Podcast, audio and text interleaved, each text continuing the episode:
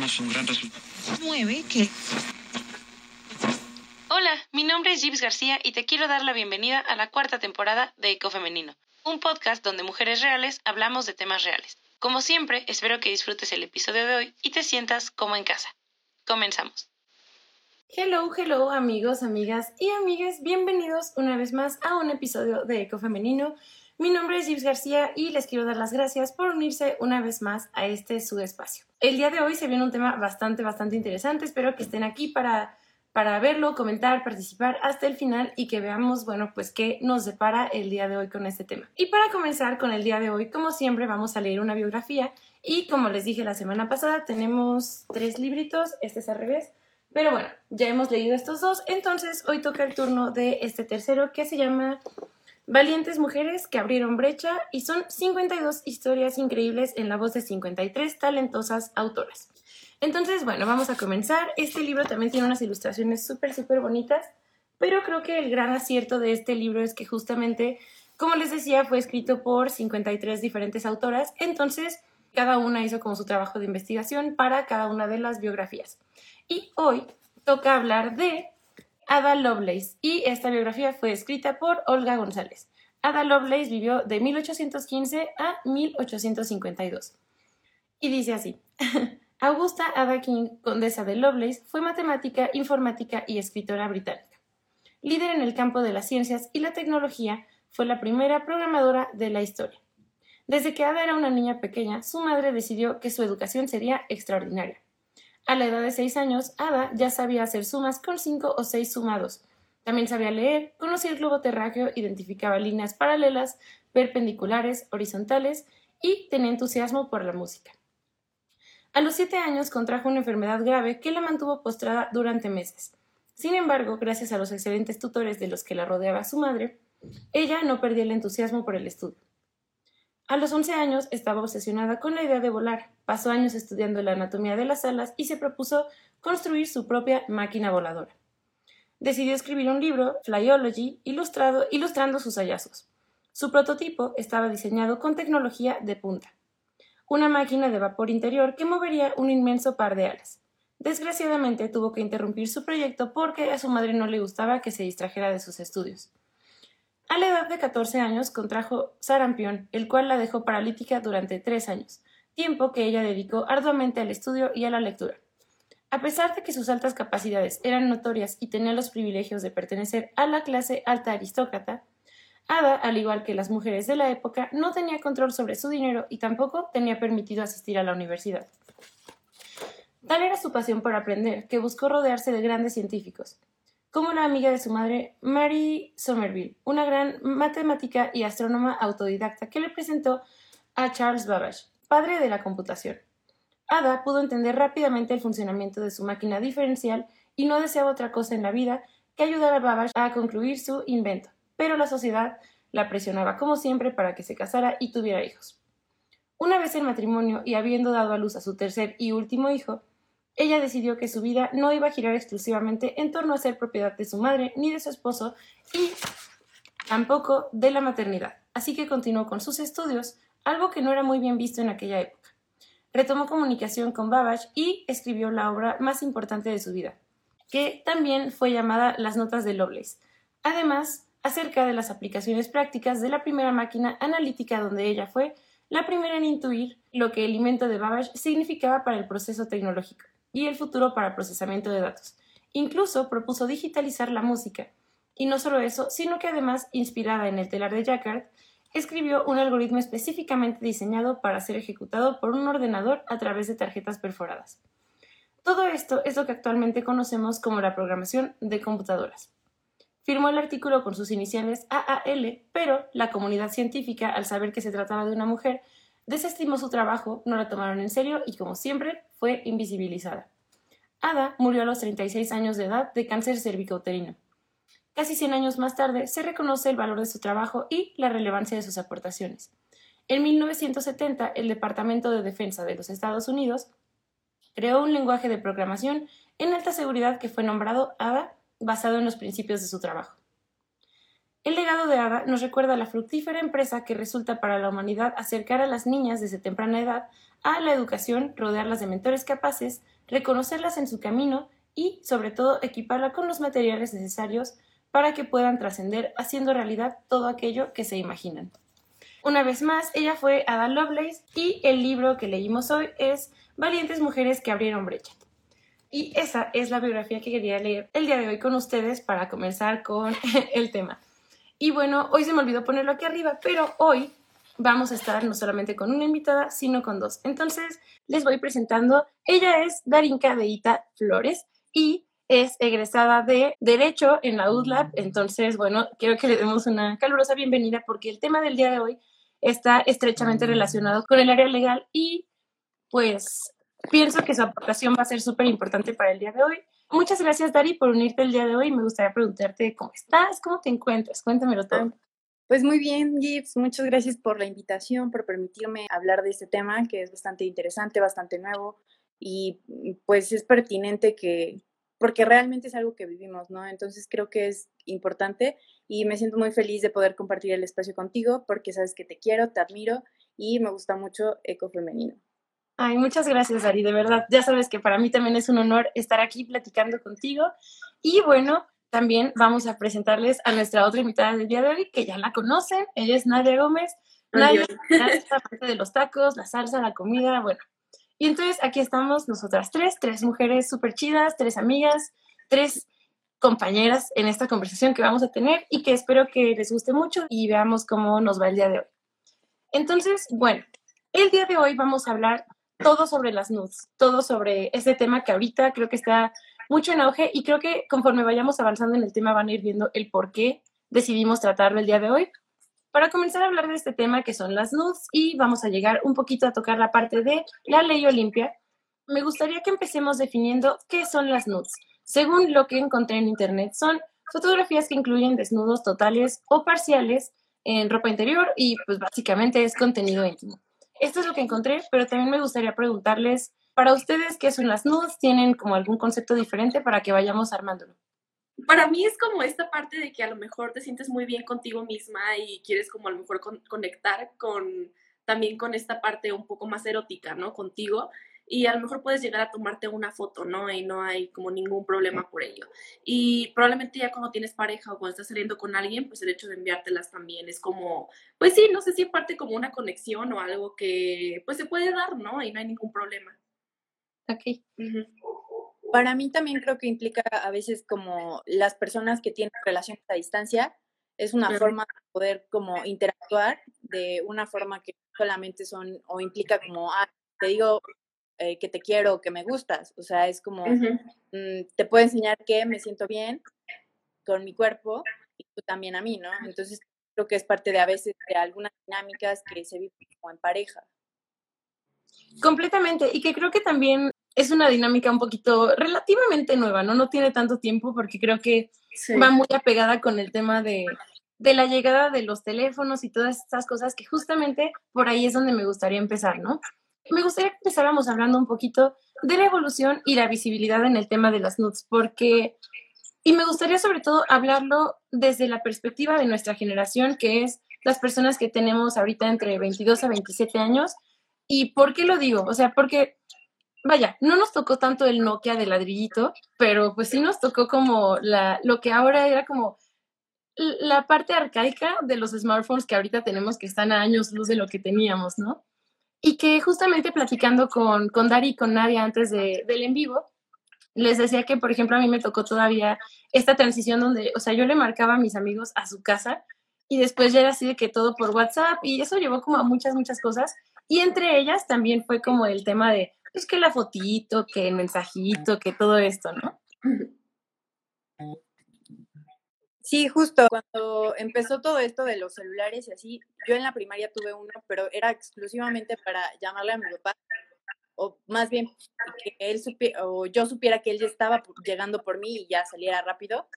Entonces creo que cuando llegamos a la, a la secundaria es cuando los celulares tienen una cámara o nosotros empezamos a descubrir las, las redes sociales porque, o sea, no sé, existía creo que Metroflog y yo empecé a tener Facebook ni siquiera porque tuviera amigos en Facebook, era para jugar un juego de animalitos que había ahí. Y entonces eh, empezó como ese contacto de la tecnología que estaba realmente al alcance de, de nuestra mano, ¿no? O sea, era como, ah, bueno, ahora puedo tomar fotos, escuchar música eh, en un celular así chiquito. Ya no era como esta cosa de enorme la que solo podías llamar por teléfono, ¿no? Entonces sí, creo que vivimos como esa transición y nos tocó un poco de las dos cosas, ¿no? Y también creo que en el inicio de tener esas fotos o tener la posibilidad de tomar fotos así de fácil, inició como esta conversación, ¿no? O este juego o esta nueva modalidad de descubrir como tu sexualidad o tener estos primeros como acercamientos a verte en una fotografía y poder enviársela a quien tú quisieras. ¿no? Claro, yo me acuerdo también que yo tenía un Alcatel, así chafísima, chafísima, igual solo como para hablarle a mis papás y ya no. Pero de ahí en fuera también tuve Facebook creo que hasta los 12 a los 12 y empezó de que con la fotito, que era como esta cámara digital, no te tomabas casi ni la foto con el celular, no era como así como de moxa con la cámara digital. sí, y es cierto, como que comienza esta apertura a poder tomarte fotos, poder subirlas y poder enviárselas a quien tú quieras, ¿no? Y creo que también aquí parte esto de como de la aceptación, más a esa edad como que quieres la aceptación de los que te rodean, ¿no? Y quieres la aceptación de los que te siguen o de los que tienes en amigos, en Facebook, ¿no? Entonces sí, como que creo que empieza esa apertura y por ende yo me acuerdo que desde secundaria, yo me acuerdo que ya comenzó a escuchar sobre las nudes o sobre fotografías que tenían chicos eh, de, chicas, ¿no? De compañeras. Entonces yo me acuerdo que desde, desde secundaria yo tenía, yo tenía esa percepción. Sí, completamente. Y aquí me gustaría rescatar dos partes que, que, dijeron ambas. Una es la parte de sexualidad que dijo Dari y la otra es esta parte de aceptación. Y es algo que me parece crucial porque sobre todo, como dices, ¿no? Igual yo también eh, mi Facebook lo abrí como que te gusta, sí, igual como los 12 años, porque, pero pues ni le entendía, porque yo venía de Metroflog, amigos. Yo era una moxa, a mí me gustaba Metroflog, pero pues a mí nunca me dejaron como subir fotos mías porque para bien o para mal, mis papás sí estaban muy pendientes como de, hey niña, ¿qué estás haciendo? Pero, por ejemplo, tenía amigas que tenían hermanas mayores, o sea, de que nosotras íbamos en primaria, sexto de primaria, y sus hermanas ya estaban en prepa, entonces ya se tomaban su foto con el Nokia y así, ¿sabes? Y justamente en esta parte de aceptación, yo recuerdo que las primeras fotos que me, que me llegué a tomar con mis amigas fue por parte de estas amiguitas que tenían a sus hermanas mayores y decían como, ay, es que eso está de moda. Y yo como que, ok, bueno, está bien, ¿no? Pero ¿qué, qué pasa con eso? O sea, no creo que la, la estigmatización de la sexualidad femenina sea algo nuevo, pero creo que con la llegada de la tecnología y el poder tomarte fotitos acá como bonitas, como pues de tu cara, de tu, no sé, de lo que tú quieras tomarte fotos, ¿no? También llegó una estigmatización mucho más cañona y, y que aparte se mezcló Sí, con el despertar sexual, ¿no? Con el decir, pues, mi cuerpo, ¿qué onda? Yo quiero conocerlo, ay, se ve bien padre, déjale, tomo una foto, o sea, ¿sabes? Ese tipo de cuestiones. Y está muy cañón porque si desde siempre se nos ha juzgado por nuestra vida sexual, yo creo que el tema de las fotos íntimas y el compartir, o ni siquiera el compartir, el siquiera tomártelas, era algo que era así de que súper tachado, ¿no? O sea, sí, y, historias que ahorita, bueno, yo ya llegaremos a eso, pero historias que te rodean y es como de, güey, no manches, porque antes, pues, pues andabas ahí como eh, con tu sexualidad haciendo lo que tú quisieras, no había evidencia de ello, ¿no? Pero ahorita con el internet y el teléfono y las redes sociales, pues todo eso, todo eso está ahí, ¿no? Y que incluso, por ejemplo, esta misma estigmatización, les comentaba a ellas, no sé si ustedes en, eh, que nos están viendo hayan escuchado de un sitio de internet que se llamaba La Jaula, pero, o sea, La Jaula yo Nunca la viví, pero sí la escuché mucho, que era, o sea, yo iba en primaria y aparte mi primaria fue un entorno muy cerrado, como muy aislado, muy infantil, muy bonito, pero mi secundaria llegó a volcarme a la realidad, ¿no? Así, las morras ya se maquillaban, se, eh, se depilaban y yo así toda con mi bigote, ¿sabes? Entonces yo dije, como, ¿qué es esto? Y me acuerdo que antes de, de llegar a esa secundaria, decían así de, güey, es que en la jaula dicen tal cosa sobre fulanita y dicen que es así y dicen que es un asa y yo como que... Y, y estaba horrible porque era anónimo, entonces cualquiera podía poner lo que quisiera, y este, llegaban el lunes a la escuela y todo el mundo se enteraba de que eran lo peor de la vida, ¿no? La escoria humana, así, la representación, ¿no? Y, y está muy cañón, ¿no? O sea, yo justamente lo hablaba con ustedes, el tema de qué onda con denigrar, pero por la competencia, ¿no? Y lo decíamos así de, ah, pues que sí, a mí me gusta fulanito, pero a él le gusta fulanita, entonces fulanita es una no sé qué y qué le pasa y vas a ver en la jaula, ¿no?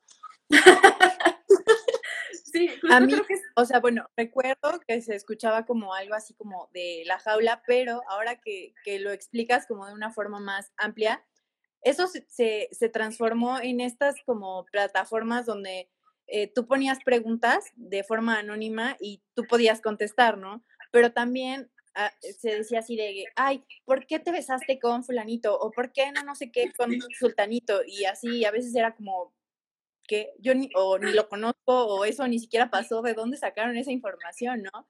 Entonces creo que sí, se fue como transformando y creando como esas cosas, porque eh, justo lo comentábamos antes de la llamada, eh, antes no, no, no existía como ser sorora, ¿sabes? Era como, no. Era irte en contra de, porque era una competencia, como mencionas, ¿no? Sí. En los comentarios nos dicen que esas plataformas se llamaban Ask Gracias sí. no me acordaba. Sí, sí, sí.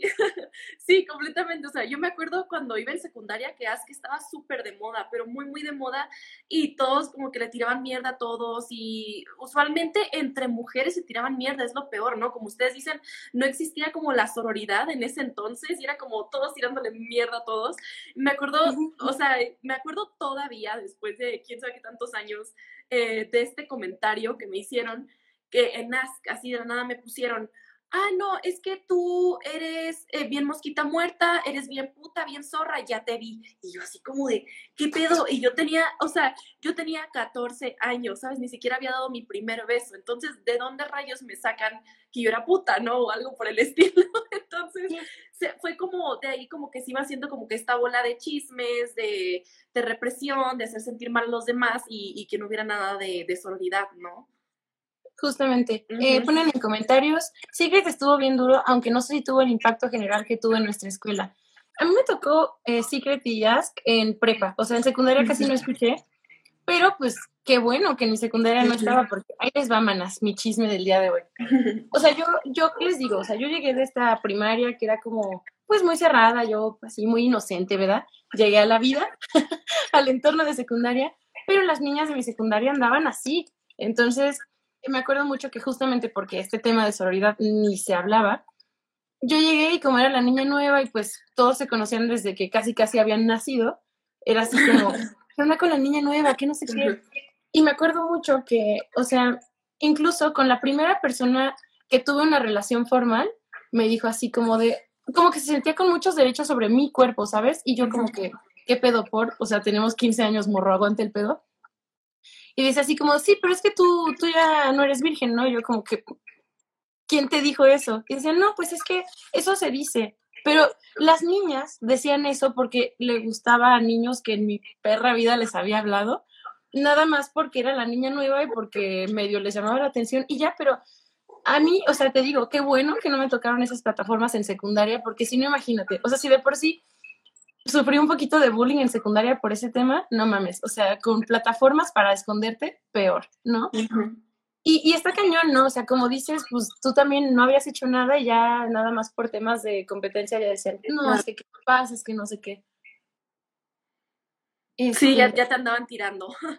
Sí, justamente, y pues también es algo muy cañón, ¿no? O sea, hoy no venimos a hablar de bullying, pero vaya, sí, sí pega duro. O sea, a mí me acuerdo que sí me bajoneaba cañón ya después aprendes a, lidiar con eso y decir como, bueno, X no pasa nada, pero pues así. Sí, a mí también en Ask me tiraban, pero por cualquier cosa yo decía, bueno, pues ni te topo. O sea, por ejemplo, como a mí me tocó en prepa, pues ya estaban que las niñas más grandes y las de uni, y yo como que, ¿qué está pasando?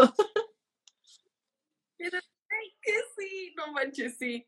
Sí, sí, sí. O sea, sí, creo que principalmente Ask me tocó en secundaria pero en prepa creo que todavía estaba, ya no lo usaba casi, pero todavía estaba y todavía, y aún así, a pesar de que no hubiera Ask, los chismes se riegan, ¿no? Completamente, completamente. Los chismes y, y notes también se regaban, o sea, pero así horriblemente. Y, justamente a esa parte quería llegar, o sea, que es como, me gustaría preguntarte si a lo mejor a ti en secundaria te tocó escuchar como de alguna compañera que, que se le hubiera regado alguna nud por ahí, ¿no? Sí, en secundaria no tanto, pero en prepa sí, desde inicios de prepa. Me tocó escuchar muchísimo, muchísimo de varias compañeras, de las cuales sus, pues, sus notes fueron difundidas, ¿no? Desgraciadamente, pero en ese entonces como que no se hacía nada y no había tanta información como tenemos ahora, ¿no? Entonces, ¿qué era lo que se hacía? Mm, ni modo. Ah, ok, difundiste tu foto, uh, pues ni modo, o sea, no se puede hacer nada, ¿no? Es como intenta que la gente que la tenga la pueda eliminar, si no, pues no se puede hacer nada, ni modo, no se puede hacer nada más. Justamente. Entonces, ajá, ajá, no había como un verdadero apoyo ni de parte de la preparatoria, ni siquiera creo que de la misma familia para, para estas personas, ¿no? El hecho de decir, bueno, te voy a ayudar a bajarla o te voy a ayudar a ver qué onda con las leyes para poder bajarla, no era como simplemente no, no se daba. Tenías que aguantarte, ¿no?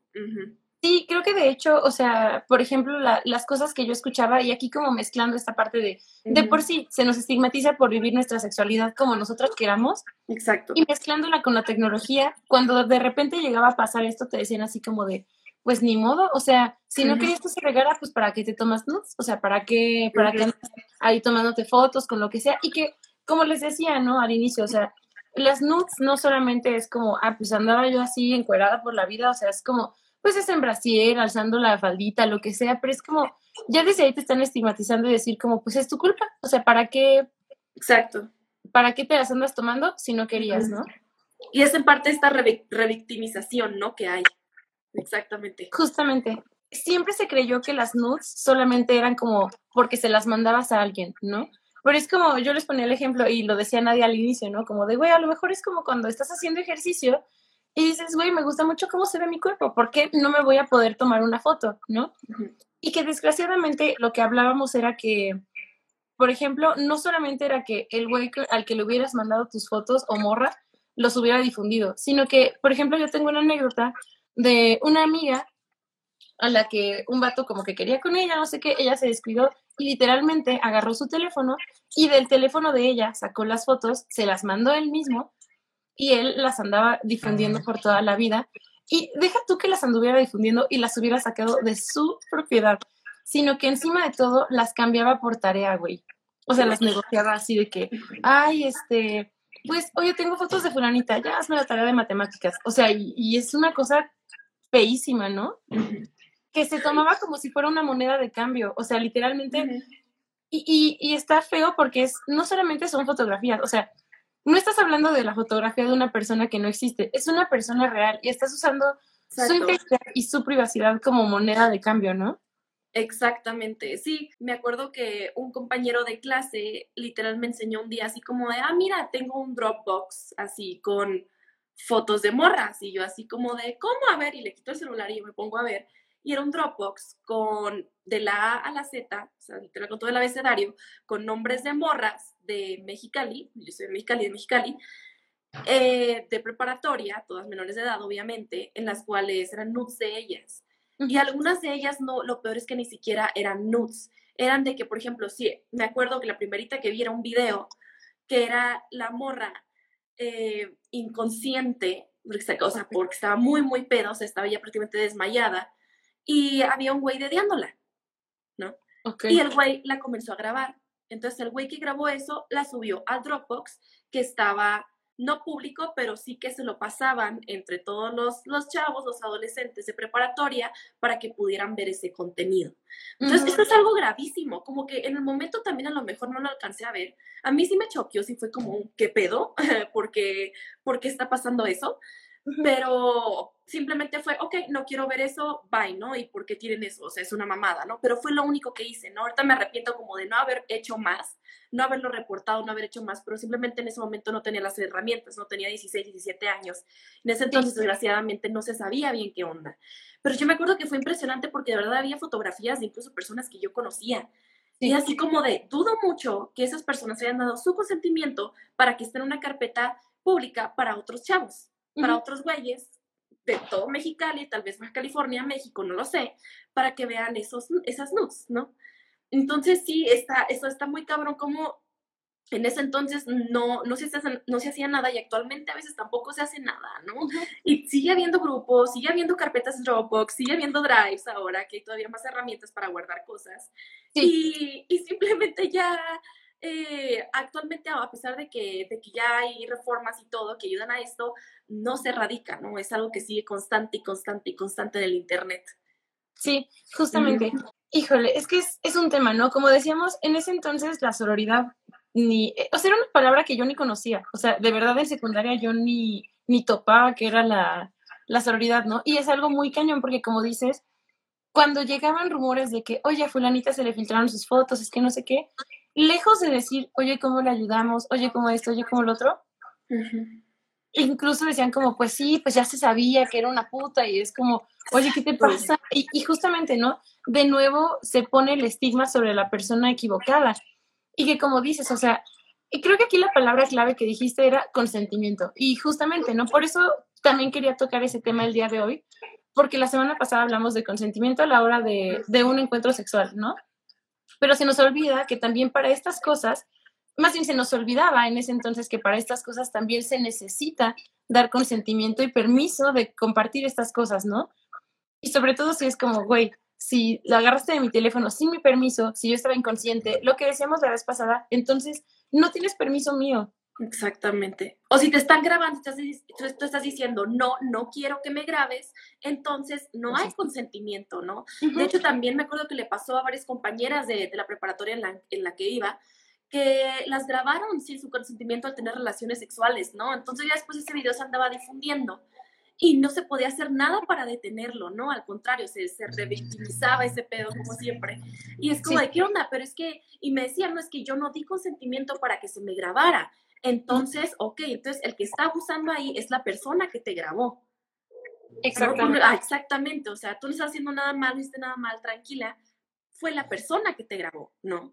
Y, y, qué triste, porque me acuerdo que incluso llegué a enfrentar a una de esas personas y le dije, oye, que, que, supe, que supe que había grabado una compañera y le dije, oye, ¿qué onda?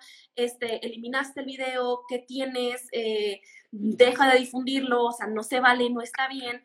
Y el güey así como de, ay, no, obvio, ya está, ya está borrado, ya está borrado. Y me enseñabas su iPhone, mira, no está, la ves aquí, no está. Y yo, güey, pero es que soy pendejo, obviamente está Dropbox, está Drive, están mil en eliminadas, hay mil cosas en las cuales se pueden eh, guardar todavía eh, estos archivos o estas fotografías o videos, ¿no? Entonces, ya de ahí ya no sé qué sucedió, pero, pero sí recuerdo que a las compañeras, a las personas que conozco que les sucedió esto, sí fue algo que les afectó muchísimo, ¿no? Porque es que cómo puede ser que mi, mi, intimidad, a la cual yo no di consentimiento de que se diera a la luz, eh, esté por ahí rondando, ¿no? Con gente a la cual yo ni siquiera toco. Exactamente. Y que no se le esté dando buen uso también, eso también creo que es un miedo. Exactamente, justamente ponen aquí en comentarios y también de recibirlas cuando vatos andan por ahí mandando fotos sin que se las pidan completamente. Y también ya vamos a llegar a eso. y justamente en, en, este sentido me gustaría leerles una estadística que encontré, porque, vean, dice, según INEGI del 2015, al menos 9 millones de mexicanas han sufrido ciberacoso en relación a la difusión de su contenido íntimo sin su permiso. Y los grupos más vulnerables para este tipo de, delitos, porque es un delito, amigos, eh, según esta estadística, se encuentran en, en primer lugar, grupo de 20 a 29 años y en un segundo lugar, de 12 a 19 años. Entonces, aquí podemos ver, ¿no? O sea, todo lo que estamos platicando justamente se encuentra en este segundo grupo, que es de 12 a 19, y se me hace muy cañón que también ya desde esa edad eh, uno esté expuesto a que a que tu contenido esté ahí rondando y, como dices, sin tu permiso y aparte andar en boca de todos, que a mí se me hace eh, muy triste. O sea, es como, ¿por qué la sexualidad de alguien y el cómo decida vivirla tendría que estar en, en boca de todos, no? Ah, eh, en el 2000 hizo una encuesta sobre eh, la relación con la salud mental y en, relacionada con esto este tema, ¿no? Y los sentimientos que puedan eh, generar a la víctima. Por ejemplo, el enojo está en un 78%, la desconfianza en un 36%, la inseguridad en un 30%, el miedo en un 30%, y la frustración y el estrés está por abajo del 25%. Sí, ¿no? Y es, es una estadística que es tristísima, ¿no? Porque también creo que pocas veces se habla de eso, de las repercusiones psicológicas que puede dejar. O sea, yo me acuerdo mucho de, de, ver amigas neta tristísimas y ni siquiera eran fotos, o sea, eran rumores de, ay, están diciendo esto de mí, están diciendo esto otro, pero ahora tener algo tangible y que aparte la gente se lo pase así como si no importaras, si no importaras tú, creo que es, o sea, súper reprobable, no es una, una acción que uno debería decir, ay, pues bueno, X fue su culpa, ¿para qué lo anda mandando? O sea, no es algo que debería ser así, ¿no? Claro, si a mí cuando tenía 14 años me afectó el comentario ese que me hicieron en Ask, que fue un comentario en el cual eh, me decían esto de que, ah, es que eres una puta zorra y mosquita muerta y no sé qué. Si a mí me afectó ese comentario a tal grado de que todavía me acuerdo y que en ese momento me afectó y me puse triste y, y me sentí como, como infravalorada, entonces digo, ¿qué onda? Imagínate si está tu contenido íntimo allá afuera, ¿no? Y pues tiene que ver tanto mujeres como hombres, porque pues, también pasa. Sí, justamente. Y que aparte, como dices, o sea, tú tenías 14 años y es como de los 12 a los 15 es esta etapa donde apenas estás viendo qué pasa contigo. Y si entonces en esa etapa formativa te están diciendo, güey, eres así, eres así, no vales la pena y no sé qué, esas cosas te marcan. Y aparte, quitarlas de tu cabeza y de lo que tú ves de ti mismo o misma, es súper difícil y cuesta un chingo. O sea, neta, cuesta no solo un chingo de tiempo, sino de ganas y de lágrimas y de mil cosas, ¿no? Claro. Algo que justamente creo que se hila con un comentario que pusieron hace ratito, que es, vamos a hablar de lo necesario que es la discreción y la confianza en encuentros e intercambios de contenido íntimo. O sea, creo que, por ejemplo, ya llegaremos a ello, pero también el tema del de, contenido íntimo no solamente se, se limita a fotos y videos, también son audios y también es vamos a hablar un poquito de este complejo que a mí siento que tiene mucho que ver con ese tema, que es el tema del Madonna Horror Complex. Ahorita lo explico. Pero es, por ejemplo, yo tengo una historia que es que, híjole, hay un buen de vatos que piden que a su novia se les respete cuando ni ellos mismos los respetan. Y en este sentido, tengo una anécdota de el amigo de un exnovio que tenía este sexo casual con una chica y hasta ahí pues no hay nada malo, ¿no? pero lo que pasaba es que él la grababa en audios mientras tenían eh, intimidad y esos audios se los mandaba a sus amigos en un grupo como de, ay, miren qué chida esta morra que me estoy dando, porque aparte lo peor del caso es que así se expresan, ¿no? Y entonces los demás, ay, güey, qué chido, que no sé qué, qué pasa más. Y él hacía eso porque él veía a esta chava como alguien con quien nunca iba a tener nada más serio, porque pues como que, pues X, ¿no? ¿Para qué? Entonces, si no voy a tener nada más serio, ¿para qué la voy a respetar? pasa el tiempo y después empiezan a andar y ahora sí son novios y le empiezan a decir como, ay, pero pues sigue mandando audios de, tu morra, ¿no? Y el güey, no, ¿qué, ¿qué te pasa? Que respeta, la que no sé qué. Y entonces es como, güey, ¿cómo pides que la respeten si ni tú mismo la respetaste? Y el respeto no solamente es decir, ah, yo quiero mucho a mi novia, es decir, güey, no compartas sus cosas. O sea, si te está dando la confianza de grabarte, de grabarla, de lo que sea, ¿por qué tienes que andar ahí de hocicón con, con otros vatos, ¿no? Que, que después por eso pasa eso, que ya no la respetan y entonces ya te enojas. Y se me hace tristísimo porque es como, lo peor es que los vatos así les cagan, o sea, neta, los odian, pero no cuando son ellos mismos. O sea, cuando son ellos mismos los que faltan al respeto, es como, ah, pues no hay pedo. Entonces ahí sí justifico y ahí sí no hay problema, ¿no? Y es que aquí está la onda de que como cuando tenían sexo casual, ay, sí, mando sus audios y mando todo lo que yo quiero de ella, pero ya que somos novios, no, ya no. ¿Por qué? ¿Qué tiene diferencia el respeto ante una, ante una cosa u otra? Tú estés haciendo sexo casual con alguien o tengas algo formal con alguien y estén teniendo intimidad. Eh, por ende, mm, debe de haber consentimiento y por ende no se debe de grabar nada que la otra persona no quiera y mucho menos difundirlo, ¿no? Da igual si tienen sexo casual o da igual si son novios. o sea, Sí. Justamente, justamente ponen aquí en comentarios, ¿cuál es la diferencia entre que sea tu novia y el sexo casual? Exactamente. Porque a fin de cuentas sigue siendo un encuentro íntimo. O sea, es, una, una parte que solamente se comparte entre ustedes dos. Y entonces, ¿por qué tienes que andar ahí diciendo cosas? Y sobre todo difundiendo cosas que no son tuyas, ¿no? O sea, si ya te tuvieron la confianza, entonces mira, calladito, ya no pasa nada. Y justamente aquí eh, algo que me gustaría retomar y que, voy a hilar con el complejo que les decía, Es como el, cuando están con alguien que no es serio, es como, ay, entonces sí puedo difundir, entonces no le tengo respeto, entonces no le tengo consideración, etcétera, ¿no? Pero cuando es mi novia, sí. O sea, cuando ya es algo exclusivo y es algo bien, entonces sí. Y aquí creo que tiene mucho que ver con este complejo del Madonna Horror Complex, que es, o sea, es, se basa mucho en cómo vemos las relaciones, que son cosas de poder, y aparte en la, en la percepción que se tiene de cómo deberían ser las mujeres. Y si una mujer tiene sexo casual y se toma fotos en bikini y no sé qué, entonces es una mujer que o no se respeta y entonces por eso no vale la pena y por eso yo tampoco tengo que respetarla, ni respetar su intimidad o el que comparta conmigo. En cambio, la Madonna es esta figura de madre, virgen, eh, purísima, intachable.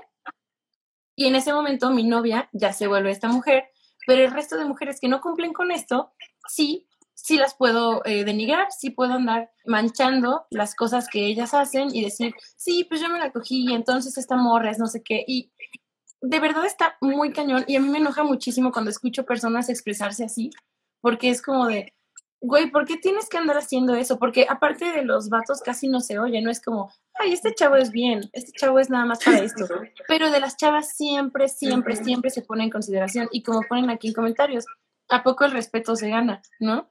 ¿A poco el respeto es, ah, solamente si es mi novia? Pero si no, entonces puede, puedo andar repartiendo sus cosas y no hay pedo. Es como esta frase de todas son putas menos mi mamá y mi hermana, ¿no? Que, es esta frase que, dicen mucho, desgraciadamente, en México, en nuestro país, lo, dicen muchísimo. Y es verdad porque que se, lo separan así. Desgraciadamente lo separan así, ¿no?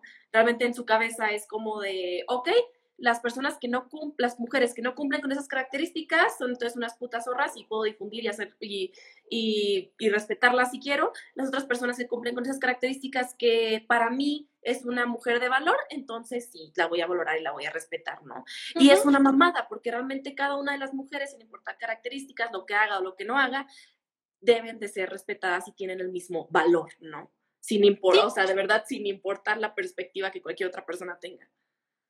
Justamente, y simplemente por el hecho de ser personas, ¿no? Creo que también, y por eso aquí lo relaciono mucho, y es como, tiene mucho que ver con las relaciones de poder y el por qué la mayoría de personas que se sienten con derecho de difundir son vatos, porque históricamente siempre se ha visto al hombre en una jerarquía de relaciones un poco más arriba. Entonces, yo sí tengo derecho de juzgar que mujeres sí tienen valor y que mujeres no, y con base en eso, tratarlas así como, ah, pues esta pues es una puta, entonces yo puedo difundir sus cosas porque no le importa, pero a mi novia sí no me la toquen, a mi mamá tampoco y a mi hermana menos. Pues. Sí, y justo ahorita me, acordé también em, de un conocido que me dijo que había conocido a dos, dos, chavas en una fiesta, ¿no? Y que le habían gustado estas dos chavas, pero que estaba, no, es que una chava como que me gusta solo como para coger y la otra me gusta, pues sí, para que sea mi novia. Entonces fue así como de, pro, ¿por qué tienes que escoger a una como para coger otra para que sea tu novia? ¿Por qué, porque estás separándolas, sabes? Como si una tuviera más valor que otra. También se me como muy cañón que incluso nosotras en el pasado hacíamos estas sí. y que ahora pensemos distinto y que nos desarrollemos para entender que estábamos mal, implica saber que se puede hacer, ¿no? Entonces, tendríamos que trabajar para eliminar ese tipo de complejos, ¿no? Sí. Exactamente, y que si nosotras podemos deconstruir esa parte, los hombres también pueden, güey, porque de repente dicen, no, es que, ay, pues es que así pensamos desde siempre, pues sí, ¿qué? O sea, sí, o sea, el, el machismo es una cosa que siempre ha estado en nuestra sociedad, pero eso no quiere decir que esté bien y eso no quiere decir que sea normal, ¿no? Exactamente, no es, es algo que se puede deconstruir, al fin y al cabo, si la persona quiere.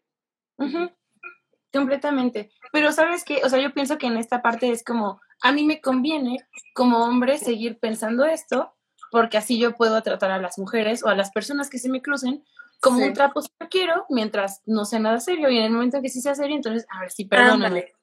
O también este concepto que hay como de niña de casa, ¿no? Que me caga ese concepto porque es como de que las, las que no son niñas de casa no salen o, qué pedo, o sea, no, no entiendo, ¿no? Entonces sí, como que justamente desde, como, como dice Darinka, desde tiempos inmemorables, desde antes, años, muchos años antes, se, se hacía esta separación, ¿no? De que, ay, no, esa muchachita sale mucho y hace mucho esto y lo otro, y mira cómo se viste, ¿no? Es que, que incluso señoras actualmente en esta generación todavía lo dicen, o sea, yo he escuchado señoras decirlo, ¿no? De que no es que para que te respeten, para darte a respetar, mm, tienes que usar a lo mejor la falda hasta el tobillo, y si no, no, no eres digna de respeto, ¿no? Y, y, y lo, lo, lo ponen como una aceptación de que como no traes la falda al tobillo, entonces pues no eres digna de respeto y ni modo. Y es algo que actualmente se sigue dando, les digo, especialmente por señoras y señores y algunas personas de nuestra edad también que siguen separando y este complejo, ¿no? Del que estamos hablando. Justamente. Y es como ponen aquí en comentarios, es un problema muy habitual el crear una separación para poder justificar malos tratos. Y no solo justificarlos, sino seguirlos perpetuando. O sea, el decir como, ay, no pasa nada, y entonces sí. Y sigue existiendo el típico, el hombre llega hasta donde quiere. Y es como dices, este comentario lo hilo mucho con lo que acabas de decirme, es que hay que darse a respetar. No merezco respeto simplemente por ser una persona y estar en este mundo. O sea, ¿por qué, tengo que demostrar que, que mi falda no sube de cierta parte? Porque entonces, ¿qué pasa con eso, no? Exactamente, sí, o simplemente por el hecho de ser personas ya nos merecemos respeto, ¿no? Y debemos de tener respeto. Justamente. Y otra parte que también me gustaría hablar siento que aquí todo va como una escalerita, amigos. Entonces, las cosas que vayan pensando, pónganlas aquí, pero les aseguro que en algún punto van a salir a flote, se los prometo. El siguiente peldaño que me gustaría que, que, tocáramos el día de hoy es el tema del silencio cómplice, porque aquí ya hablamos de los güeyes que en boca propia andan diciendo, yo me di a esta morra y mira, ahí te van las fotos, ¿no? Pero ¿qué pasa con las personas que no dicen nada, pero sí reciben cosas y no dicen nada y pues están muy felices de la vida recibiendo material ajeno que fue grabado sin permiso o, difundido sin permiso, ¿no? Justamente en, este sentido, hace un año estaba en Twitter, porque a mí me encanta Twitter, y me salió un hilo de, como una cadena de, de fotógrafos poblanos, estamos en Puebla, lo voy a decir, que se pasaban en un grupo de WhatsApp eh, nudes de chavas con las que habían estado, grabándolas sin su permiso. O sea, esa es la cosa que más me impacta. Y subieron screenshots así quemándolos porque no solamente pusieron redes sociales de estos vatos, pusieron las capturas del grupo para que vieran que pues era neta, ¿no? Y que esa es otra cosa que me enoja, como porque siempre tenemos que estar demostrando, pero bueno, pusieron ahí las pruebas de que efectivamente se estaban pasando cosas, no sé qué. Y, güey, neta, se me fue el corazón al piso cuando vi que entre los nombres había nombres de amigos míos. Y dije, no mames. Y en, los screenshots, al menos en los que pusieron, se veía que estos vatos, mis amigos, no ponían nada, o sea, ellos no subían videos de chavas, pero estaban ahí que jijiji, que jajaja, y risa y risa, y mira, no digo nada, y sigo permitiendo que sigan subiendo cosas. Y entonces aquí yo pienso que muchos podrían decir como, ay, menos mal, o sea, bueno, no están subiendo ellos. Pero es, es el mismo tema, siguen siendo parte del problema porque es la gente que argumenta así como de, ay, es que yo solo estaba ahí, pues ya sé, ya vi. O sea, el pedo es que sigas permitiendo que, se difundan cosas que no son tuyas y, y nada, y no hagas nada, ¿no? Justo no es solo no hacer nada, o sea, es ser o partícipe de que se lesionen los derechos de otra persona, ¿no? Y también creo que eh, están dentro de la posibilidad de decir, oye, yo no quiero estar aquí, ¿no? A mí no me gusta esta posición, deja de hacer esto, ¿no? Y tampoco hacen. Entonces creo que ese es el problema. Sí, justamente, ¿no? O sea, ni siquiera decir como, güey, lo que estás haciendo está de la chingada, o sea, ¿por qué? O por ejemplo, o sea, incluso hilándolo con el tema de del vato este que les digo que mandaba audios de la chava con la que estaba, o sea, varios decían como, se quejaban conmigo como de, güey, es que está horrible que este vato diga, esté pasando estas cosas. Y yo, pues sí, pero a mí qué me dices? O sea, dile a él, güey, dile que deje de estar pasando esas cosas, ¿no? Pero en lugar de eso nada más vas y te quejas en otros lados, que no está mal, o sea, qué bueno, porque al menos significa que eres consciente de que no está chido. Pero es como, yo no puedo resolver el pedo. Tú podrías, si quisieras, decir como, güey, pues sí somos amigos y todo, pero la neta, ¿por qué tienes que andar quemando a, a la chava con la que estás, no? Sí, y al fin y al cabo, cuando, o sea, cuando son cómplices, creo que eh, realmente siguen siendo igual de culpables, ¿no? Que, que los demás. Eh, no sé si exactamente la misma medida, pero sí algo similar, porque no estás, estás, estás ahí, realmente estás apoyando eso que están haciendo, ¿no? Estás apoyando la difusión, tú estás ahí sentadito viéndolo, eh, viendo todo lo que están poniendo y no haces absolutamente nada, ¿no? No levantas la voz, no reportas, no haces nada. Entonces, de que eres culpable, eres culpable. No, no te puedes eximir realmente de toda la culpa. No es que yo no pase nada, es que yo no hice nada, yo nomás estaba viendo, ok, precisamente estabas viendo fotografías y videos de personas que no quieren que, sus, que su contenido íntimo sea filtrado, ¿no? Y aún así lo estás viendo. Exactamente. Y es que justo es lo que decimos, ¿no? O sea, permitir estas acciones está fatal porque sigues haciendo una cadena y un círculo donde por eso justamente no deja de pasar, porque como no dices nada y tampoco te quejas con las personas que tendrías que quejarte y decirles, güey, eso está mal, o sea, ya lo hemos hablado muchas veces, ¿no? Pero el ser amigo no solamente es, ah, qué chido, güey, vamos de peda, vamos aquí, vamos allá. El ser amigo también es señalar cuando las demás personas le están cagando. Y sobre todo yo creo que ahí es evidente que sí le están cagando porque son cosas que ni siquiera son suyas, ¿no? Sí, perdón, sí, concuerdo. avanzando más en el tema, también hay una parte que es como, por si no les había caído el 20, es, esto que hemos hablado hasta ahora es solo como la punta del iceberg, o sea, porque no solamente es el güey con el que andas o anduviste y como se ardió te regó en chats de internet, ¿no? Es como decía Nadia, esta es Dropbox, es Telegram, son los grupos colectivos que hasta reglas tienen, o sea, y, y ¿por qué es importante hablar de esto? Les voy a leer como unas notas que encontré, porque justamente en enero no sé si estuvieron como pendientes en redes, pero hubo como polémica porque justamente se encontraron varios de estos grupos y aquí les va la, la nota que encontré que dice así. La noche del 16 de enero salieron a la luz una serie de capturas de pantalla en las que se mostraba un grupo de Telegram llamado Zorritas de la UAM. El grupo, cuyo nombre pretendía hacer referencia a las alumnas de la Universidad Anáhuac en, en Yucatán, contaba con 1.280 miembros y en este caso de violencia digital fue destapado por una colectiva de sororidad de la misma Anáhuac. Y desde su creación se compartieron 3.264 fotos y 481 videos. Chequen nada más. Y dice, esta comunidad virtual fue descubierta por las integrantes después de que el novio de una de ellas comentara acerca de la existencia de dicho chat.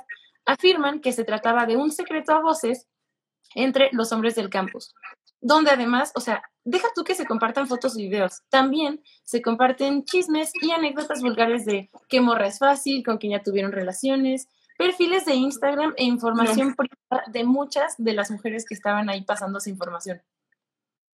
Y también otra cosa es que el grupo este de sororidad dice, desconocíamos si la universidad estaba enterada de la aparición del grupo o no. Y desde la nota, o sea, desde la aparición de esta nota periodística, el grupo aún existe. Es, ese es lo más cabrón, el grupo aún existe, pero desde la publicación, o sea, como desde que salió a la luz, como 500 miembros nada más se salieron del chat. Y a pesar de haber sido etiquetada la escuela y el rector de esa escuela, nadie se ha pronunciado al respecto y sigue vigente el grupo, ¿no? Ahora, eso solamente fue en Yucatán, que fue como el boom, pero después salió también el 28 de enero una nota donde de aquí, de Puebla, para, por si sienten que todavía es muy lejano las personas que nos están viendo, güey, pasa en todos lados. Entonces, el 28 de enero en Puebla se dio a conocer un grupo de las mismas características.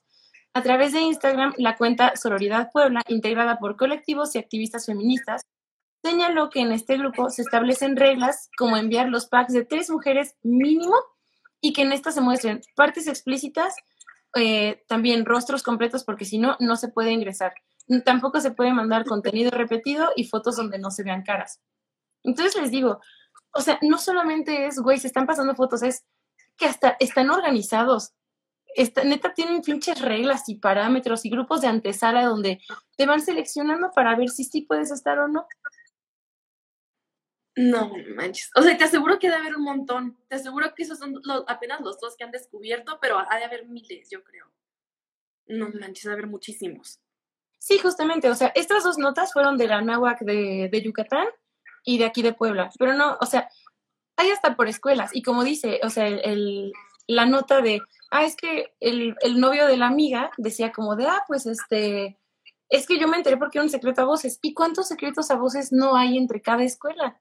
O, o si acaso, deja la escuela de, de, lugares, ¿no? Como decías tú, Nadia, de Mexicali, de Puebla, de todos lados. Sí, no manches, sí, les digo, sí, en prepa, desde que yo tenía 16, 17 años, en, mi preparatoria en Mexicali, que es una ciudad relativamente chica, ya estaba ese grupo de la A a la Z con nudes de, de, diferentes morras, así de que, literal, como tú dices, hasta se organizan, ¿no? Ah, si se llama Alejandra, pues obviamente está en la carpeta, si se llama Mariana, en la M, así, y organizadito así de la A a la Z. Y todo así, y luego adentro todavía tenía más, más carpetas de que, ah, sí, de tal parte, y de esa otra parte, y no sé qué. Entonces, neta, es, es, una mamada, ¿no? O sea, debe de haber muchísimos grupos y desde los 16 años eh, están esos grupos, incluso desde antes. No imagino ahorita cuántos habrá desde que empezó Dropbox, desde que empezó Telegram, desde que hay WhatsApp, redes sociales en general. Debe de haber muchísimos en los cuales se difunde. Justamente, ponen aquí en comentarios, se necesita una denuncia pero de la parte afectada, se puede incorporar al proceso pero se necesita denuncia de la parte afectada. Y otro comentario dice, igual en ese de Puebla tenían bloqueadas las nudes de las chicas que consideraban fáciles. O sea, no puede ser de cualquier morra, güey, todavía tienen que ser como, ay, esas no, esas no cuentan porque es esta morra que es súper fácil. Güey. Justo es lo que estábamos hablando, o sea, del complejo de Madonna, de cómo ser cómplice afecta y acrecenta el problema. Y es como, hasta que no se rompa como ese pacto de, bueno, no estoy, pero no digo nada, yo no lo difundo o yo no lo comparto, va a seguir pasando. Sí, justamente. Y que podemos ver como este complejo que decíamos, no solamente es una idea pendeja que tenemos en la cabeza, o sea, se traduce a comportamientos súper concretos que terminan de agravar el problema, ¿no? O sea, finalmente eso es lo que sigue permitiendo que se pongan reglas así como esta de, no, es que si esta morra es fácil, entonces no cuentas, entonces no sé qué. Y por eso se sienten con derecho de seguir hablando sobre qué morras sí son fáciles y con cuáles tienen chance y, y por qué las tienes que quemar, o sea, es un ciclo de no acabar, ¿no? Sí. Y te digo, qué feo, porque se descubrieron ahorita nomás esos dos, pero debe de haber muchísimos más. Sí, y, y, yo creo que la parte más cañona es que, como decía en la nota, o sea, dijeron como, güey, a ver, esto es de esta escuela y la escuela no se pronuncia ni los profesores y entonces, ¿quién? ¿No? Y podrán decir, no, es que es muy independiente y, güey, será lo que sea, pero es como esas cosas no tendrían que estar pasando, ¿no? Y que el hecho de que aún saliendo a la luz siga habiendo miembros de esos grupos, es lo que demuestra que hasta ahora no han visto ningún tipo de repercusión en cómo actúan y dicen, no, pues no hay pedo, o sea, ahorita es, es un tema boom y van a pasar dos semanas y a la gente se le va a olvidar y yo puedo seguir consumiendo nudes eh, de morritas sin su consentimiento, ¿no? Sí, es justo como que como no ven ninguna consecuencia, tan directa hacia incluso la persona a lo mejor que creó el grupo. Entonces dicen, ah, incluso puedes cerrar ese grupo y abrir otro. Luego, luego, no es el problema, que si no ven consecuencias reales, pues les va a valer madre y lo van a seguir haciendo, ¿no? Como instituciones tienen que hacerse cargo de los alumnos que tienen, ¿sabes? No es como que sea como, ah, me voy a deslindar del tema porque es ajeno a lo que vienen a hacer los chicos, que es estudiar. O sea, es parte de una formación y de cierta responsabilidad, ¿no?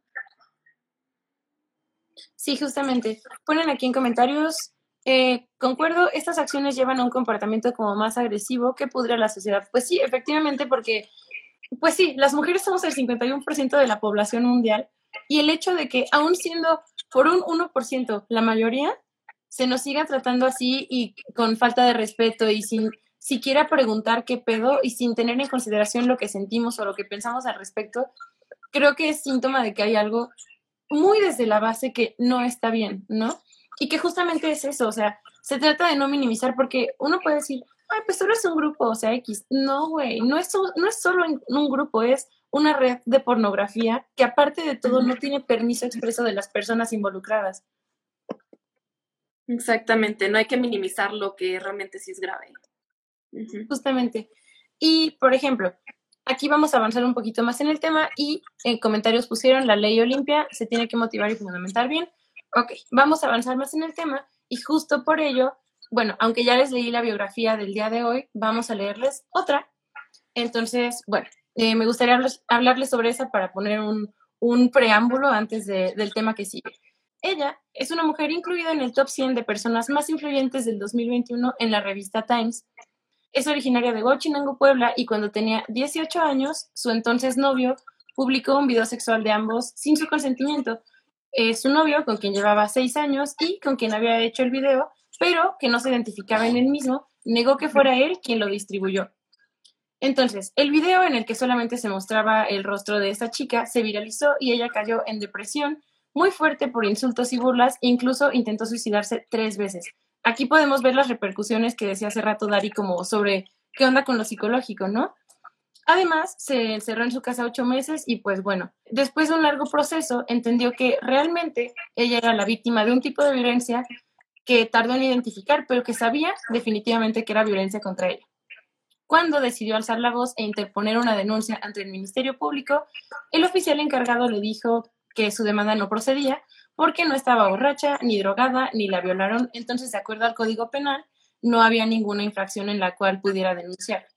Pero ella tomó conciencia de que no era la única mujer que enfrentaba este tipo de situación y decidió unirse con otras compañeras para crear el Frente Nacional para la Sororidad. El objetivo del mismo era apoyar a las mujeres víctimas de violencia sexual digital y con tan solo 19 años presentó una iniciativa en el, en el Congreso de Puebla cuyo objetivo era tipificar este delito como ciberviolencia sexual. Esta biografía es justamente de Olimpia Coral Melo y es gracias a ella que hoy vamos a hablar de este tema que es la ley Olimpia. Y es por eso también que justamente quisimos que Dari eh, nos apoyara el día de hoy porque Dari es egresada de la carrera de Derecho, entonces está súper informada en este tema y pues me encantaría que pudiera compartirnos un poquito a nosotros, los simples mortales que estamos aquí rodeándola, para que entendamos un poco mejor qué, qué onda con la ley Olimpia y sobre todo qué sí funciona, qué no, qué tenemos que mejorar y entenderla como al 100, ¿no? Entonces, eh, en este caso, Dari, pues sí, me gustaría empezar preguntándote, pues, ¿qué es, no? ¿En qué consiste? Y sobre eso, escucharte. Adelante.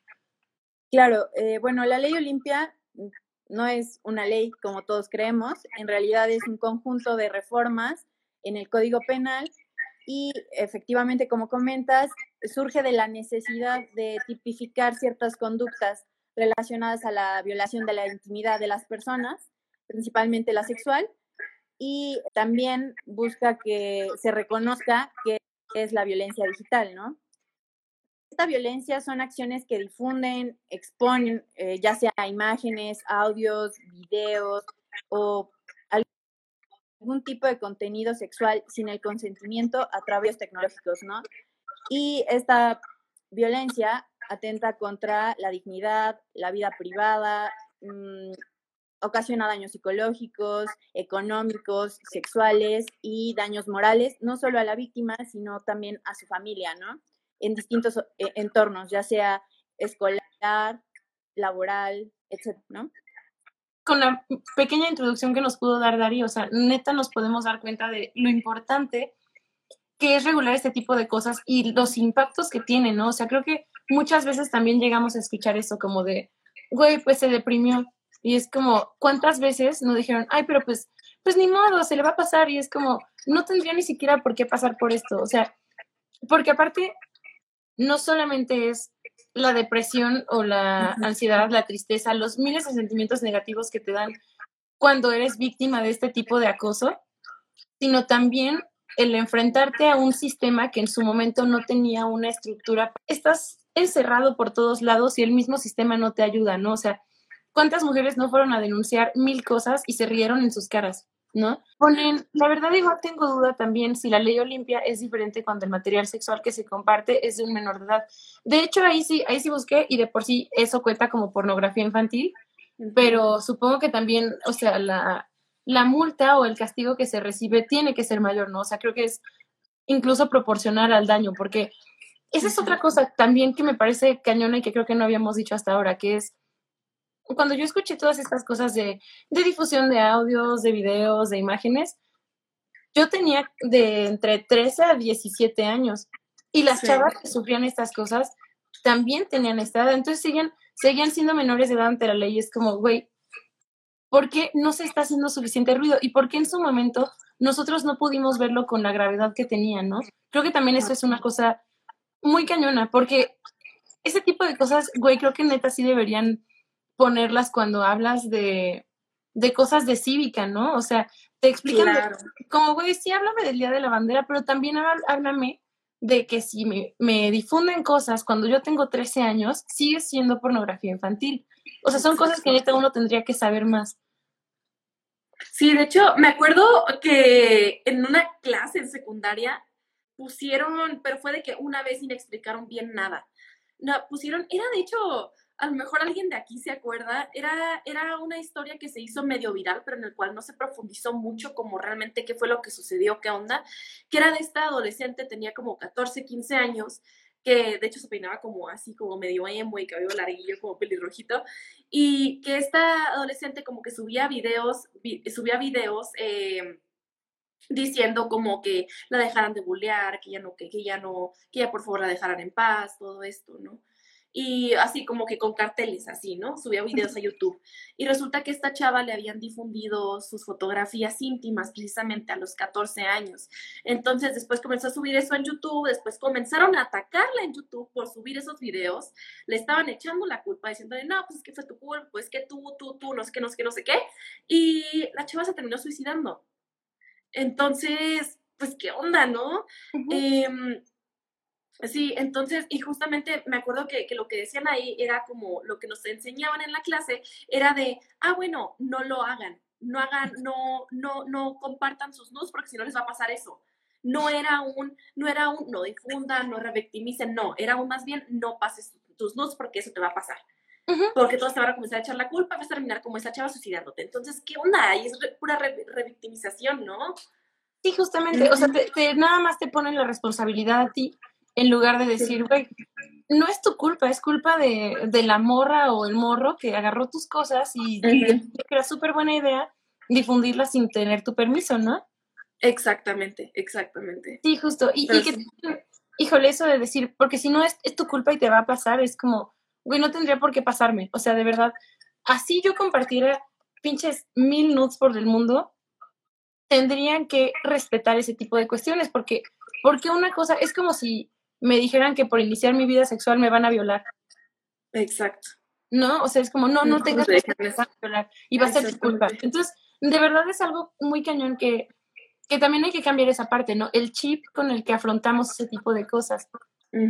Exacto. De lo poquito que yo pude investigar, no me hagan mucho caso, esperemos que a Dari pronto le regrese la luz porque, híjole, sí, se va a quedar medio incompleto esto, pero lo que yo pude encontrar básicamente es lo que dijo Dari, que no es, ay, perdón, no es una ley, son reformas que se hicieron al Código Penal justamente para que, para que uno pudiera empezar a denunciar y que no le tocara como a Olimpia, ¿no? De no califica porque esto y esto y esto, sino empezar a tipificarlo y decir, vale, esto no está bien. Y que no solamente, cosas que encontré fue que el castigo de la aplicación de la ley Olimpia no solamente es para la persona que agarró tus cosas y, los- y las difundió, sino también para quienes lo consumen. O sea. Y, puede ser un cabrón o pueden ser mil, pero en teoría a todos les tendría que caer. O sea, esa es la, la teoría de, de esto, ¿no? También es una cosa donde se ponen multas que van desde los cuatro mil pesos para arriba. ¿Y qué más? Bueno, también se puede castigar con tiempo de cárcel. Creo que de hecho ya hubo una, un castigo así, no me acuerdo dónde, creo que fue en Ciudad de México. Y ahorita está vigente en 29 estados del país. Creo que va bastante bien, pero vaya, o sea, todavía sigue habiendo cositas que tienen que terminar de ahondarse, ¿no? Ay, chicos, perdón, me da mucha pena porque de verdad busqué, pero pues yo dije, no, aquí Dari nos va a pantalla datos. pero vaya, también eh, Dari nos comentaba que se puede denunciar de diferentes maneras. Una de ellas es literalmente ahora sí yendo al Ministerio Público, levantar tu acta, tal, pero también hay bases en línea donde puedes acercarte y llenar como un formato. Y también me comentaba que existe como una, una plataforma gratuita donde se puede, vaya, si no quieres como denunciar por tu propia cuenta, puedes meter como, ok, este, esta imagen es la que se está circulando y no quiero que circule, entonces cada que sale el formato, como que la banean, ¿no? Pero ahora sí, Dari, ya regresó tu luz, bien, todo- Nos quedamos sin luz en esta calle, pero ya, ya volvió. Nos regresamos un poco y las conductas Sí, que atentan contra la intimidad sexual se pueden dividir como en dos partes. La primera es que en primera persona, o sea, alguien decida videograbar, videograbar eh, fotografiar, elaborar videos reales o simulados de contenido íntimo sin el consentimiento de, de la otra persona, obvio.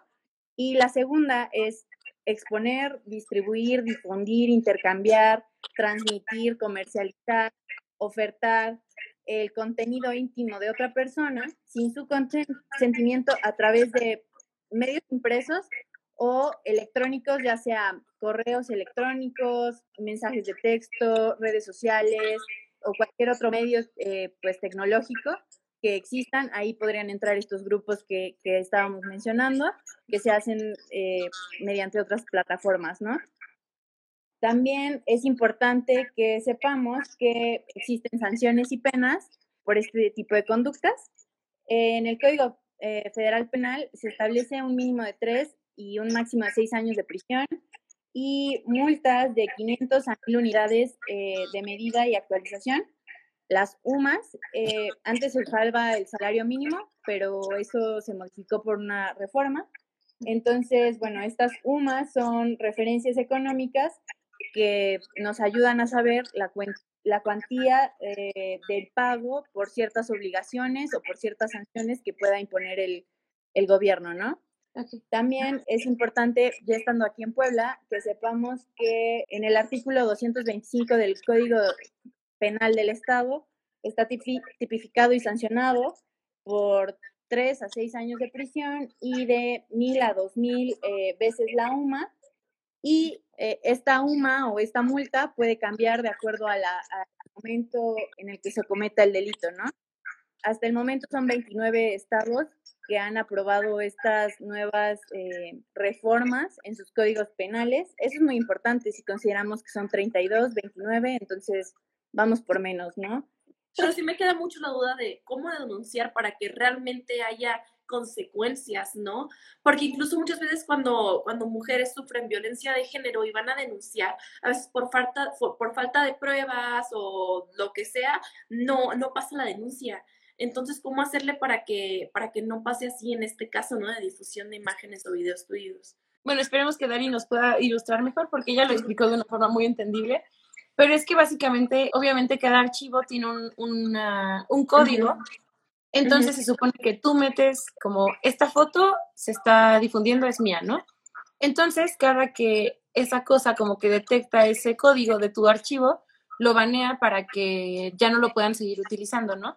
Entonces es así como un poquito, eso es como por cuenta propia porque realmente no es por parte de la ley Olimpia, pero vaya, es, es gratuita, está en línea, entonces este, pues creo que también es como un mecanismo de defensa que uno puede implementar, ¿no? Otra parte que me gustaría tocar y otra cara que creo que es súper importante también, eh, bueno, hay, varias, ¿no? Pero una es el tema de las chavas que solamente, que solamente apoyan cuando es algo que les pasa a ellas, ¿no? Y creo que eso es una cosa que me parece bien, bien importante porque antes de llegar a instancias legales, también uno se puede, em, uno se tendría que poder eh, como sentir respaldado por las personas que le rodean, ¿no? Las instituciones, tus amigos, eh, tus compañeros. Y entonces, como decíamos hace rato, ¿no? Hace rato el tema de sororidad ni existía para nosotras, pero el hecho de que ahorita todavía siga siendo él, no, pues yo no apoyo y no te creo y te revictimizo, encima de todo te revictimizo, hasta que a mí me pase, creo que también es un tema que termina de agravar las situaciones y las repercusiones, por ejemplo, psicológicas que, que enfrenta la persona que está, pues, de por sí enfrentando toda esta situación, ¿no? Que no es para menos. Sí, pues es que todavía entre mujeres creo que hay un gran trabajo, ¿no? Por hacer hay, un, falta un gran avance todavía, ¿no? Y luego también, por ejemplo, no solo de mujeres con mujeres, sino también está esta onda de que también se difunden packs o, o nudes o lo que sea de hombres. Y, y luego también cuando se difunde muchas veces de hombres, se ve a las señoras, a lo mejor de nuestra edad no, pero se ve a las señoras compartiéndolo y es como de, ¿por? o sea, sí, sí, sí. O sea, justamente me acuerdo cuando cuando fue esta onda, era un artista, no me acuerdo, un actor, presentador de tele, no sé, que se le difundieron sus nudes. Entonces, eh, como tal, todas las señoras se le estaban, le estaban eh, compartiendo. Lo estaban compartiendo así como si nada. Y me acuerdo que hablé con, una conocida que es señora, ya también, y vi que lo estaba compartiendo y le dije, oye, le digo, eso está mal, ¿no?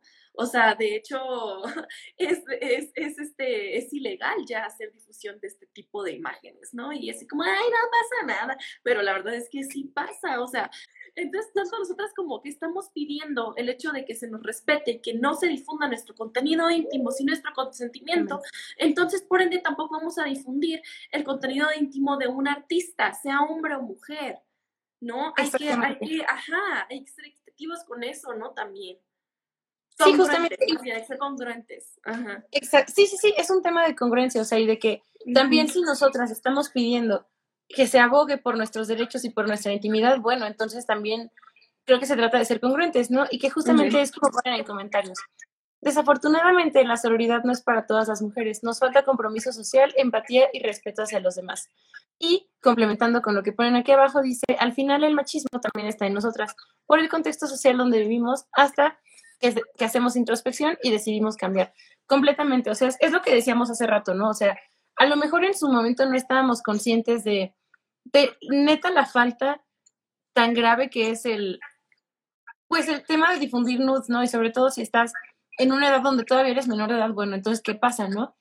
Y el hecho de que ese desconocimiento nos haya hecho fallar en actuar, bueno, eso no quiere decir que sea una justificación para toda la vida donde es que yo no sabía y entonces por eso sigo haciendo lo mismo o sigo, pues sí, sí, sigo siendo partícipe de esas cosas, ¿no?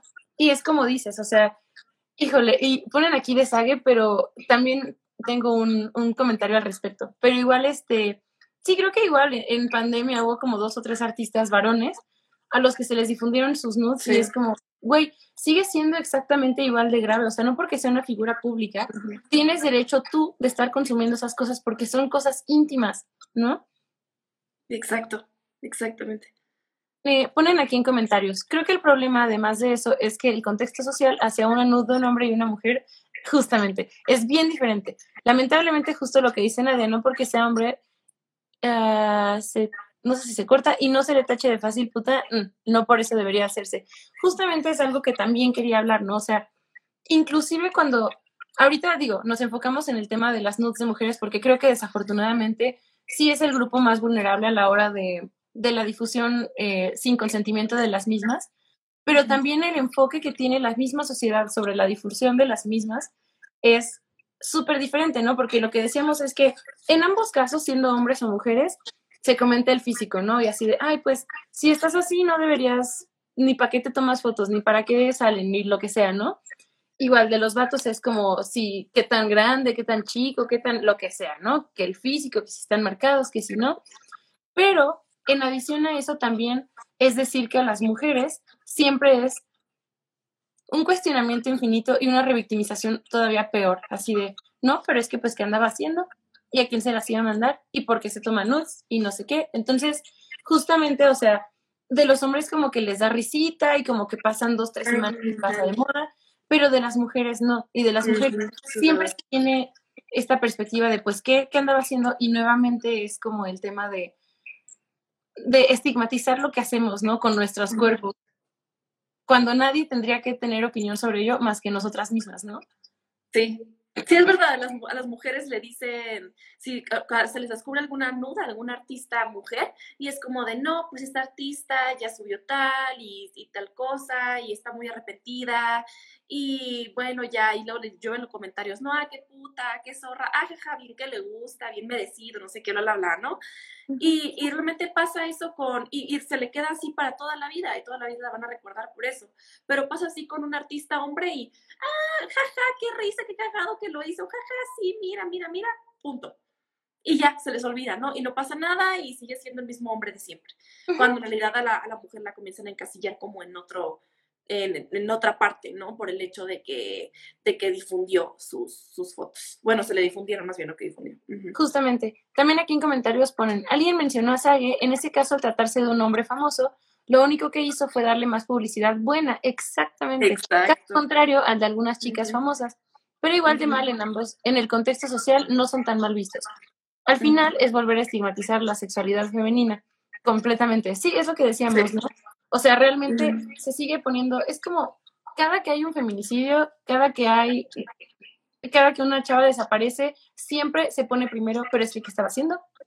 Es que ya viste cómo se viste, es que con quién está metida, y es que no sé qué. O sea, pero sí creo que desafortunadamente esa también es una cosa que se tiene que cambiar, ¿no? La, la perspectiva que tenemos cuando pasa este tipo de filtraciones. ¿Por qué, ¿Por qué neta tienen que estar revictimizando todo lo que nosotros hacemos y cuestionando y poniendo primero todo eso antes de decir, güey, ya deja de difundir? O sea, y justamente, ¿no? O sea, algo que ponían aquí que se me quedó mucho es esto de que, que a Sage, por ejemplo, le dieron publicidad súper chida. Y, güey, hay mujeres que cuando se filtran sus, sus nudes, sus packs, como le dicen, eso, eso les limita mucho en el tema laboral, o sea, les niegan trabajos por lo mismo. Les niegan oportunidades, las estigmatizan en todos lados a donde van. Entonces, también es una cosa bien fea. De hecho, el otro día escuchaba em, un episodio del podcast de Niñas Bien, no me están pagando, pero igual estuvo muy bueno, véanlo, es justamente de las consecuencias de, ok, ¿y qué pasa ahora que se, que se filtró mi nude, ¿no? Que sigue en mi vida. Y justamente, o sea, esta chava a la que se le difundieron tuvo que cambiarse de estado, tuvo que cambiarse de nombre para empezar de cero, porque de verdad el bullying y, y, la presión social de las personas que la rodeaban, pues estaba muy cañón. Y es como, a lo mejor podrá decir gente como de, ay, qué exagerada, pero es como, güey, neta, de por sí, que a uno, que hablen mal de uno es pesado. Imagínate con ese tipo de cosas donde hasta te ven feo, donde la escuela ni te quiere, donde ya todo lo que haces es puesto en tela de juicio, pues está muy cabrón, ¿no?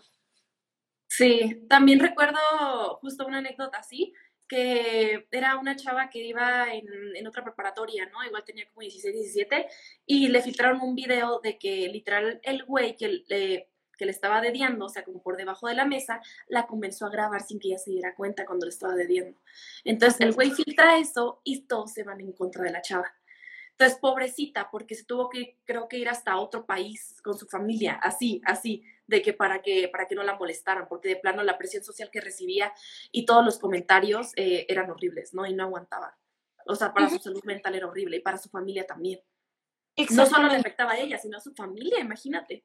Es que esa también es otra cuestión que no se habla, o sea, cómo de verdad afecta todo tu entorno. Antes de seguir con eso, pone Dari aquí en comentarios, pone, otra cosa que se me olvidó decir es que quien es víctima de este delito debe ir al, Ministerio Público a interponer la denuncia o si estás en CDMX, acudir a la policía cibernética o mediante denuncia digital. La víctima debe proporcionar sus datos personales, datos del presunto agresor y el relato detallado de los hechos. En este tipo de denuncias, el Ministerio Público debe tener un protocolo con perspectiva de género para evitar la revictimización, justamente. Y eh, también en otros comentarios pusieron el caso de Britney, que toda su vida fue sexualizada y ahorita que es libre y sube una foto reveladora, le dicen zorra y que por eso debe seguir bajo su tutela, pero cuando el tutor la sexualizaba estaba bien, ¿no? Y también esa es otra cosa, porque siempre tiene que estar sujeto a la, a la perspectiva de un hombre y a la aprobación de un hombre, ¿no? ¿Por qué, ¿Por qué no yo puedo decidir mostrarme así en calzones si yo quiero en mis redes sociales, porque siempre lo tienen que poner en esa tela de juicio, ¿no? Y también ponen respecto al caso Sage, juzgaron, en ese caso lo peor es que juzgaron a su esposa porque aparte le pusieron el cuerno y no a él. Ok, entonces pues sí, es lo mismo, ¿no? De nuevo se sigue como justificando la parte de los hombres, pero si eres mujer y lo que sea, siempre recae el peso de lo que sea sobre ti, ¿no? Y entonces creo que aquí tiene mucho que ver con lo que dice Dari. O sea, pedir este protocolo de perspectiva de género, pues claro que es súper importante. O sea, creo que hay mucha gente que sigue sin ver la relevancia de ver las cosas desde esta perspectiva, pero es súper importante. O sea, de verdad, por, por el antecedente histórico al que estamos expuestas sobre cómo se vulneran nuestros derechos, no solamente, pues, laborales o de mil formas, sino sobre todo con esto, ¿no? Porque desafortunadamente creo que el Internet también es un lugar muy vasto donde una vez que estás, ya, ya no te vas, ¿no? O sea, desafortunadamente tus cosas siempre van a estar ahí y es como, ok, entonces denme más herramientas para que yo pueda em, defenderme mejor desde donde yo puedo, ¿no? Antes de esta llamada decíamos cómo, sí, cómo podríamos intentar en, la medida de lo posible asegurar que el caso sí va a tener una resolución buena, porque pues decimos como, bueno, ok, ya tenemos la ley Olimpia que en teoría ya cubre estas partes para asegurar que no se pueda seguir adelante con la difusión, pues, ilegítima de, de nuestro contenido íntimo y etcétera. Pero en teoría también hay un código como penal para ver qué onda con las sanciones por violaciones y demás.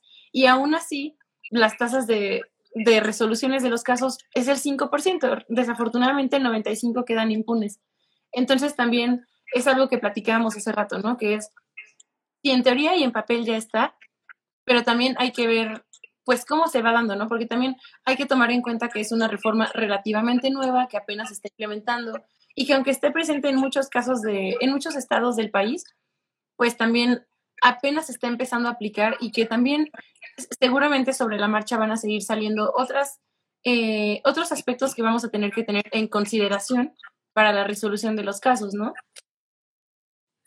Sí, ahora sí que como tú dices, eh, de por sí creo que, muchas veces eh, con otros tipos de, violencia o de abuso que se da hacia la mujer, muchas veces no, no hay resolución, ¿no? Y, y, es la impunidad que está tan presente en, en nuestro país que, está cañón porque se necesitan como muchísimas pruebas y luego muchas veces las autoridades tienen tantos casos que ni siquiera pueden concentrarse en uno, por ende no se resuelve, etcétera, etcétera, ¿no? Y, y está cañón, o sea, está cañón cómo saber si me llega a pasar algo así, cómo saber cómo, cómo realmente hacer justicia, ¿no?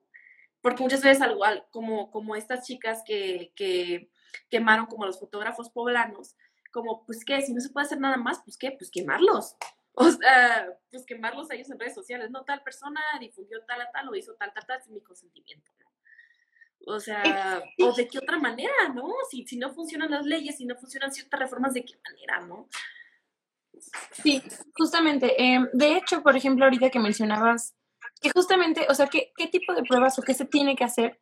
Porque incluso hay cosas que la propia ley olimpia no cubre, ¿no? Que es, eh, por ejemplo, hablábamos de este caso de cuando te envían dick pics o nudes que, que tú no pediste, que güey, también, o sea, yo te pregunto a ti, ¿tú consideras que eso es acoso? Sí, completamente. Porque no lo estoy pidiendo. Exactamente, y que sigue siendo invasión de tu espacio, ¿no? Es un espacio virtual, pero es como, güey, yo no lo pedí, ¿no?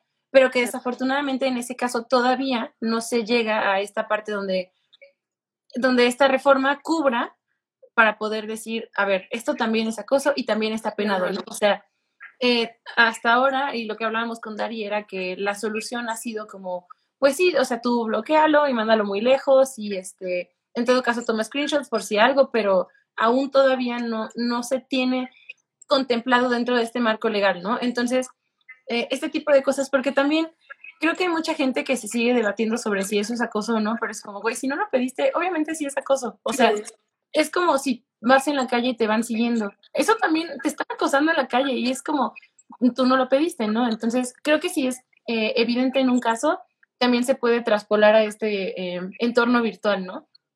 Sí. adelante, perdón. que aquí, que aquí mencionabas como esta parte también de que muchas veces es que ven la, la eh, que a lo mejor que la, que la morra sube muchas fotos en bikini, ¿no? O sube como muchas fotos sexys y así.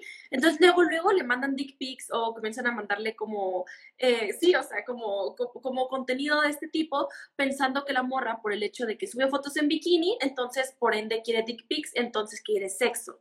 Entonces, eh, como que van hilando en su cabecita eso cuando no, no tiene nada que ver, ¿no? Probablemente esa morra sube fotos en bikini porque se siente segura de sí misma y quiere subir una foto en bikini porque se siente bien consigo misma, punto. No es que quiere coger, no es que quiere que le mandes fotos de su pito, o sea, no, no, no, no, muchas veces piensan eso, ¿no? O sea, sí, o sea, conozco de verdad eh, hombres, personas que me han dicho así que no, es que tal morra, mira lo que sube, no sé qué, mira, bla, bla, bla, de seguro sí quiere. Y yo soy como de, güey, no.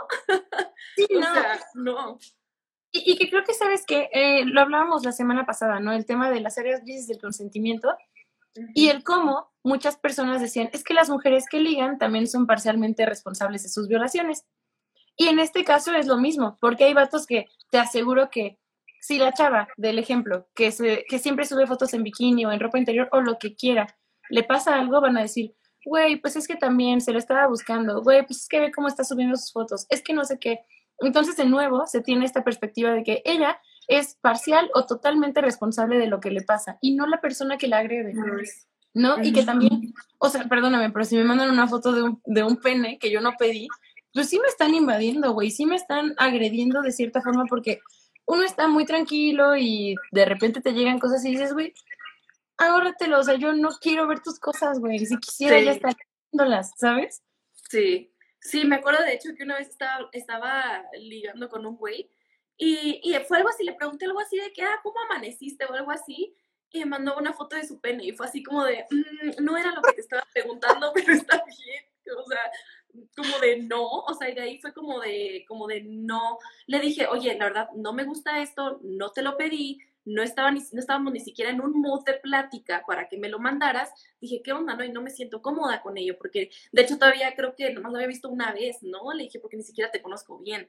Entonces fue así como de, no, hasta aquí. Entonces le dejé, fue así como de, le dejé, me dio mucho cringe y le dejé de hablar. Entonces, y sí lo sentí como, un, como en parte, como un, un acoso, un abuso hacia mi persona, ¿no? Porque yo no te lo estoy pidiendo.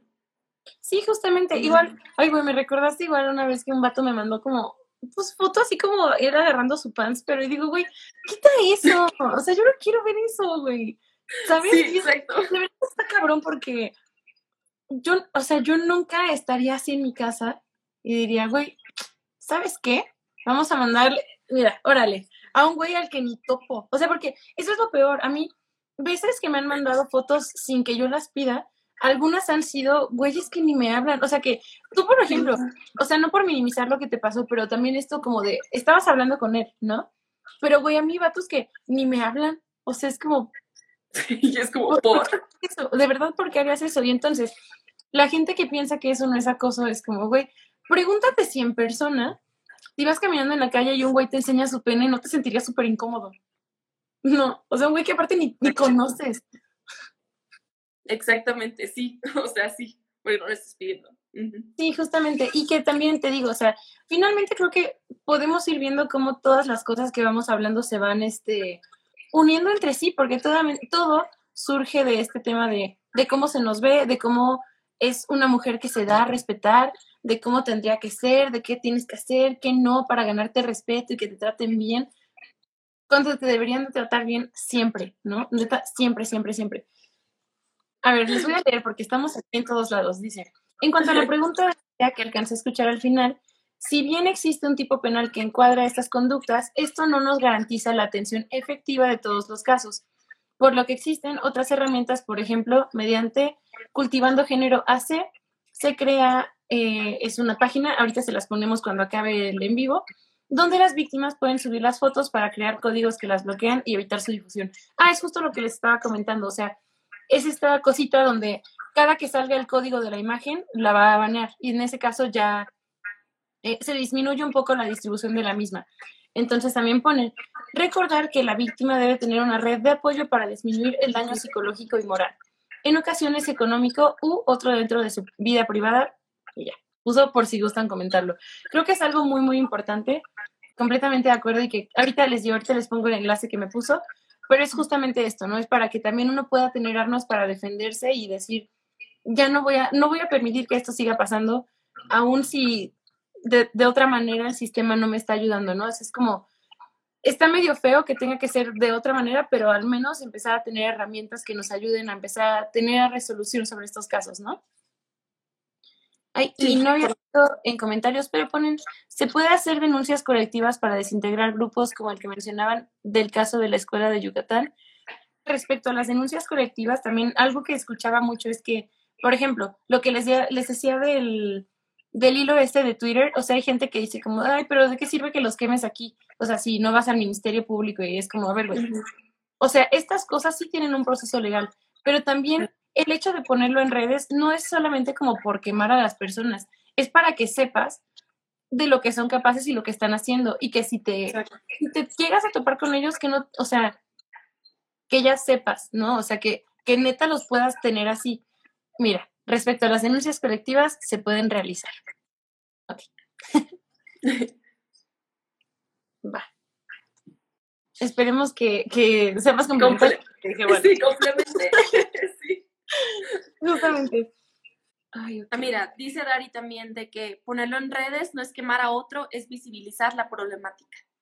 Exactamente, sí, o sea, no es, aparte, eh, siento yo que quemar a una persona sería como si no hubiera hecho nada, ¿no? Pero aquí no estás ni difamando ni quemando a una persona por algo que no pasó, es estás diciendo los hechos sobre algo que sí sucedió y que no solamente sucedió, sino que te sucedió a ti o a una amiga o simplemente porque podría ser tú, ¿no? Y creo que justamente aquí es donde empezamos a hablar esto, ¿no? No solamente es estas morras que apoyan cuando ya les pasa a ellas, sino es decir, güey, yo te creo y yo te voy a apoyar si esto pasa, ¿no? Y creo que ese es uno de las principales, de los principales pasos que uno puede empezar a tomar para erradicar y empezar a dejar atrás la difusión de nudes, ¿no? Que son eh, sin consentimiento. Pero sí, completamente, o sea, dar apoyo, ¿no? A la persona y decirle, sabes qué, sí te creo, y completamente, y tú no tienes la culpa, ¿no? Sí, sí, justamente. Y creo que aquí se, se hila con lo que dice Darinka. Hay que dar una red de contención, porque si no también, no solamente es la carga de, de, llevar el proceso legal, sino también la carga psicológica que lleva para ti estarte enfrentando también a comentarios de los demás y que, y no tener que recurrir a cambiarte el nombre o cambiarte de ciudad, o sea, tener, poder seguir con tu vida de una mejor manera, ¿no? Ponen, generalmente las denuncias colectivas se realizan a través de colectivos, organizaciones sin fines de lucro o defensores de derechos humanos, pero no cambia el procedimiento, sigue siendo ante las autoridades. Ok, entonces sí sigue siendo como con esta parte donde sí, efectivamente se puede llevar la denuncia, pero eso también no es como una garantía, ¿no? De la, de la misma resolución del caso. Ok, y entonces, bueno, para ir cerrando un poquito el tema, algo que me gustaría preguntarles también a ti, Dari, que ya vi que estás presente en comentarios, es, para ustedes, ¿cuál sería una forma, más allá de dar apoyo y decir yo te creo, una forma de empezar a erradicar y decir, güey, esta cultura de pasarse nudes y de los grupos y tal ya tiene que quedar atrás? O sea, ¿qué harían, qué, qué recomendarían para que estas cosas queden atrás? Igual ustedes que nos están viendo, pongan aquí en comentarios para que entre todos podamos ver qué onda. Bueno, creo que yo, bueno, ahorita mientras escriben, creo que vendría siendo más que nada el, el hecho de, de, informarnos bien, ¿no? Informarnos desde, o sea, que, que haya pláticas de esto e incluso como que en alguna, que en alguna clase se, se incorpore, ¿no? Como tema. El hecho de, de, de no tener esta, esta difusión, vaya, de, de, contenido íntimo, ¿no? O sea, te digo, yo recuerdo que en la secundaria, eh, en la secundaria, o sea, nos enseñaron este video de esta de esta chica que se suicidó por el hecho de que se difundieron sus nudes, pero era una cosa de no, pero es que no lo hagan porque si no les va a pasar lo de ella, en vez de decir más bien no, no, no contribuyan a ello, no, no difundan, eh, respeten y pónganle un alto. Entonces creo que es más bien como, ajá, como poner estas pautas y comenzar realmente a dar información desde que son preadolescentes para que en un futuro no lleguen a hacerlo, ¿no? Justamente, es lo que pone aquí Darinka, que es no ser cómplices y poder poner un alto. Creo que yo también eh, concuerdo muchísimo con eso. Y que es, güey, no, no difundas estas cosas. O sea, si ya se filtró, qué mal, ya déjalo ahí. O sea, déjalo morir, no estés ni siquiera hablando sobre eso, porque muchas veces el morbo es lo que mueve a la gente. A lo mejor no lo has visto y te dicen, güey, se filtró el de no sé quién. Y entonces van y buscan y es como, no, deja, deja morir esa cadena, o sea, y déjala morir desde el hecho de las conversaciones antes de la difusión, o sea, no permitas esas cosas y creo que también algo que decíamos hace rato, ¿no? Es señalar los comportamientos que no están bien en las personas que son cercanas a ti. O sea, si tú no difundiste, qué bien, qué chido, pero eso, eso no es nada a comparación de si puedes ayudar a alguien a decirle, güey, la neta lo que estás haciendo está mal, hazlo, o sea, de verdad, hay gente a la que tienes que decirle mil veces para que entre. Y hay gente a la que solamente con una vez que le digas, güey, eso no está chido. Pero justamente empezando a abrir eh, y, este diálogo y decir, güey, esto no está bien, deja de estar difundiendo, em, empieza una cadena de cambio sutil, pero creo que es segura. Y también el hecho de, yo siento que un consejo muy cabrón para los vatos sería, güey, si ya tuvieron la confianza de compartir contigo, cállate. O sea, neta, cállate, ¿por qué, ¿por qué tienes que andar diciendo qué ganas? O sea, es esta competencia de a ver a quién le mide más, a ver quién está con más chavas, a ver a, o sea, dejar de lado esto, porque ese es un tema de ego y es pensar, güey, las nudes no son dibujitos, o sea, son contenido de una persona real que existe, que respira y que sobre todo siente, ¿no? Entonces, creo que hay que empezar a tomar en cuenta eso, como decir, güey, no hagas lo que no te gustaría que hicieran. Y si tienes la oportunidad de apoyar o de frenar las cosas, pues hazlo, ¿no? Sí. Sí, porque no sabes qué tanto puede afectar a la otra persona. Sí, justamente. completamente. También ponen, de entrada, rechazar a cualquier persona que te muestre o envíe cualquier tipo de material y decirle a la persona que lo hizo que no está bien y que no te gusta. Claro, ¿no? O sea, porque es lo que decimos, no, no sirve de nada que tú digas, ay, pues yo estaba en un grupo pero nunca dije nada, pues, ¿no? O sea, es, es empezar a decir, güey, no me siento cómodo con esto. Y les aseguro que más de una persona ha de compartir ese pensamiento. Entonces también se trata de decirlo, neta de empezar a dejar el, ego atrás, ¿no? Eh, dice Dari justamente eso, dejar el ego y pensar que afecta y pensar que afecta el derecho a vivir la sexualidad de las personas. Sí, justamente, o sea, para empezar también a dejar atrás, atrás ese estigma de que lo que me pase es mi culpa por cómo yo decidí vivir mi sexualidad, cuando en el caso de los hombres no se ponen a pensar en eso, ¿no? Y que igual, o sea, creo que es lo que decíamos con el caso de las figuras públicas. No porque sea una figura pública quiere decir que tú tengas derecho sobre ese material. En ese caso, si, si piensas eso, eso no te hace mejor persona que el resto de güeyes que están compartiendo cosas de chavas, ¿no? A, a sus espaldas. Claro, sí. O sea, ahora sí que, que sí es la, la complicidad sigue siendo igual de, culpable que el hecho de, de los que difunden. Es poner un alto también cuando tú ves que alguien más lo está haciendo. Exactamente. Y pues bueno, chicos, eso ha sido todo por el episodio de hoy. Espero que pese a las dificultades técnicas hayan disfrutado y hayan eh, comprendido un poquito más de este tema que creo yo que de repente nos hace falta sentarnos a reflexionar sobre qué podemos hacer, sobre qué es lo que está pasando y sobre la neta la gravedad de esta situación. Entonces, eh, espero que les haya gustado, espero que también lo que dijo Dari, lo que dijo Nadie, lo que dije yo, haya tenido sentido y también se les quede un poquito de ello para que puedan aplicarlo a sus vidas diarias, ¿no? Entonces, de nuevo, Nadia, muchísimas gracias por estar aquí el día de hoy. Ya sabes, este, pero yo te quiero un buen y de verdad, cada que platicamos este tipo de cosas, me, mi, mi mente se expande un chingo más. Y también Dari, pone Dari, perdón Nadia Gibbs, gracias por permitirnos hablarnos de estos temas. Dari, gracias por, a ti por estar aquí presente a pesar de, de las situaciones ¿no? que, que, se dieron lo de la luz. Espero que todo esté bien. Pero muchas gracias por estar y también espero de nuevo tenerte en este podcast para hablar de otros temas que también creo que en materia jurídica pueden sernos de, mucha utilidad conocer. Entonces, de verdad, muchas gracias a ambas por estar de una u otra manera y contribuir a este tema que creo que es súper importante. No, muchas gracias a ti, Gypsy, también por invitarme ahorita por creo que tercera vez desde que comenzó el podcast. De verdad, muchas gracias. Y pues sí, nomás concluir con que realmente piensen cuando vayan a, a, compartir algo, difundir algo, cuando una persona se está dando la confianza de, de su contenido íntimo, de verdad no la rieguen, piensen bien, y quédenselo para ustedes, así como les dice la persona, porque no sabes qué tanto puede afectar a la persona o a su entorno si lo llegan a compartir, ¿no? Sí, justamente, ponen aquí en comentarios para cerrar, justamente el minimizar el compartir o ver, o sea, se tiene que ser consciente de las consecuencias que puede ocasionar a las personas, ¿no? Creo que sí, es una cosa bien, bien importante. Y también que siento yo que no se tiene por qué satanizar el hecho de pasar nudes, o sea, si tú quieres tomártelas para ti bien, si las quieres pasar, está bien, pero que de verdad, yo creo que un consejo que podría hacer sería, güey, neta, si ya de por sí está demostrado que no se puede confiar en alguien al 100%, que sepas que la persona a la que se las vas a pasar, mínimo puedes ejercer algo sobre ella, ¿sabes? No una persona que acabas de conocer, porque no sabes. O sea, creo que desafortunadamente tenemos que cuidarnos las espaldas, sobre todo en este tipo de temas.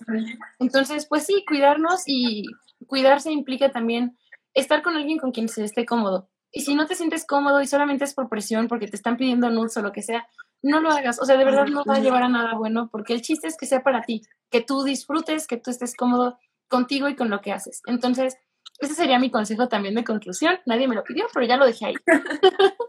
Perfecto, y concuerdo mucho también, Gypsy, que, que, no hay que satanizarlas, ¿no? O sea, que no sea como de, no, no envíes, no, no, al contrario, o sea, si quieres envíalas, o sea, por supuesto, pero siempre y cuando, como tú dices, viendo, viendo ya como eh, esta cosa de la ley Olimpia, viendo qué se puede hacer, qué no se puede hacer, y más que nada, si a ti como persona te las envían, pues respetar eso, ¿no? Respetar que es contenido íntimo, solo para ti. Exactamente. Y pues bueno, también muchísimas gracias a todos los que se conectaron el día de hoy. Espero que hayan disfrutado, también que les haya gustado la, la biografía que les leí, la biografía de Olimpia, porque creo que también tiene mucho para reflexionar. Y pues nada, de verdad, muchas gracias por estar en otra emisión de Eco Femenino y nos vemos la siguiente semana para hablar de otro tema que va a estar súper interesante también. Entonces, nos vemos el siguiente jueves a las 8 de la noche aquí en Eco Femenino en vivo. Entonces, les mando un abrazo, un beso. Ella fue Nadia Gómez, Darín, que está por yo fui Luis García y nos vemos la siguiente semana, amigos. Bye. Esto ha sido todo por hoy. Espero hayas pasado un buen rato junto a nosotras. Nos vemos el siguiente episodio. Sigamos haciendo eco.